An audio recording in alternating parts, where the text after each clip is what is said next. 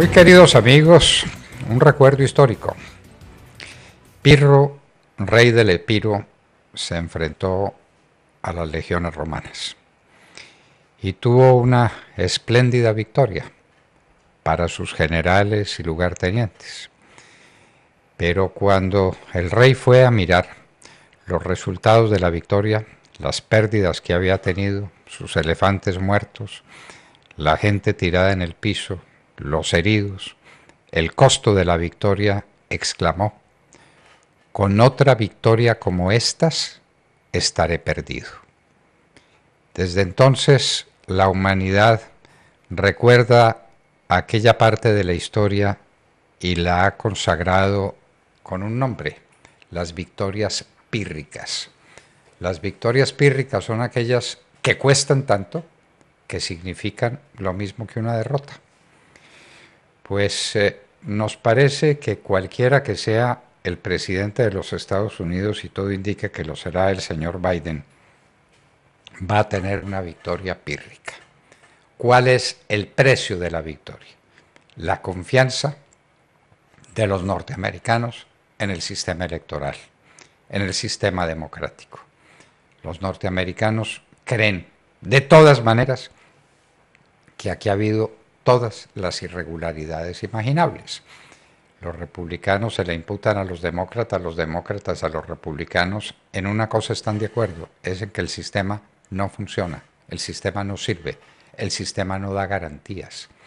Eso significa nada menos que quitarle autenticidad y legitimidad al sistema democrático.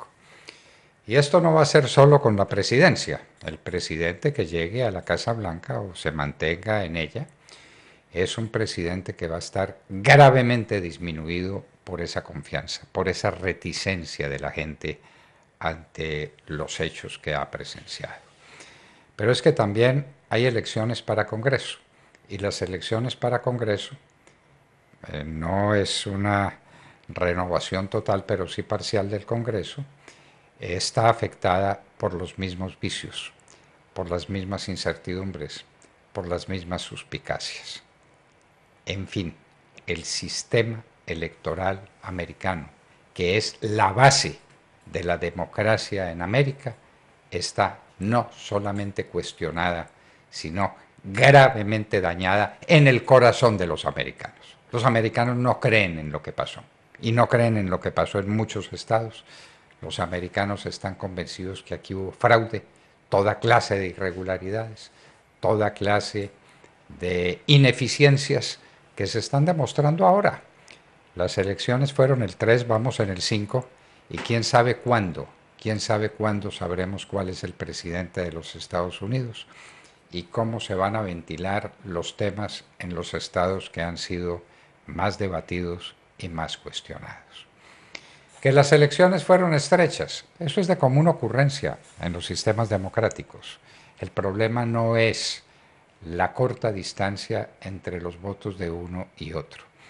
El problema es el sistema en sí mismo. Sistema que incluye el famoso voto por correo.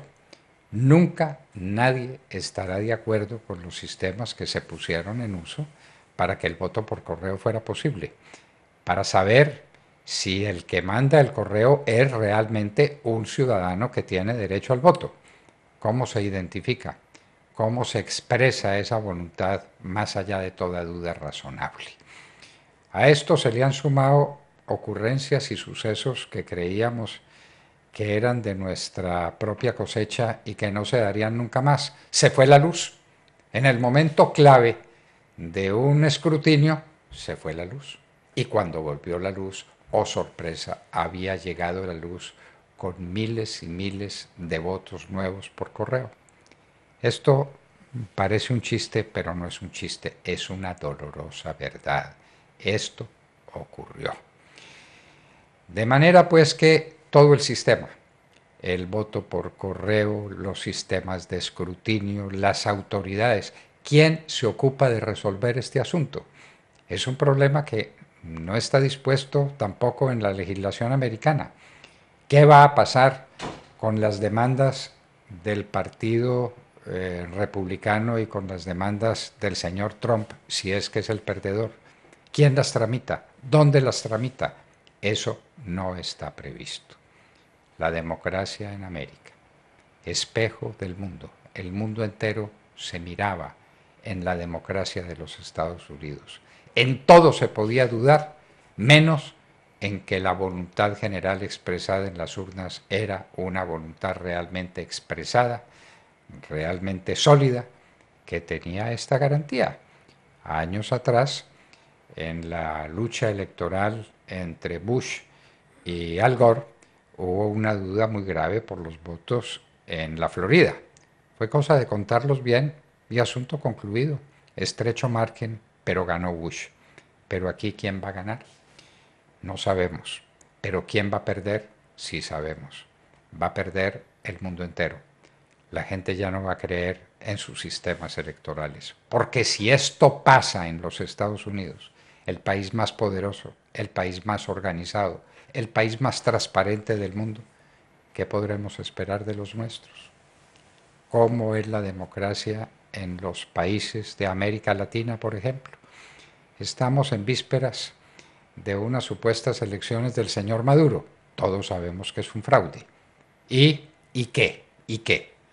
¿No dicen lo mismo los Estados Unidos de su propio sistema? ¿Por qué entonces no legitimar las elecciones de Maduro si se legitiman las elecciones en los Estados Unidos? Acusadas de los mismos vicios. Esto, señores, tiene una gravedad extrema. Aquí no se trata de saber quién gana, sino de saber quién pierde. Y en esta materia sí las cosas están claras.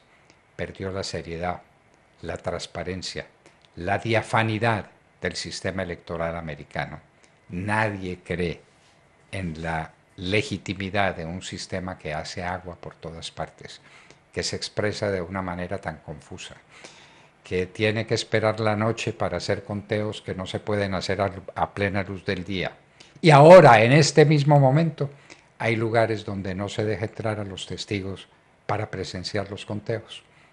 ¿Vale así una democracia? ¿O habrá que decir, como Pirro, rey del Epiro, con otra victoria sí, estaré definitivamente perdido?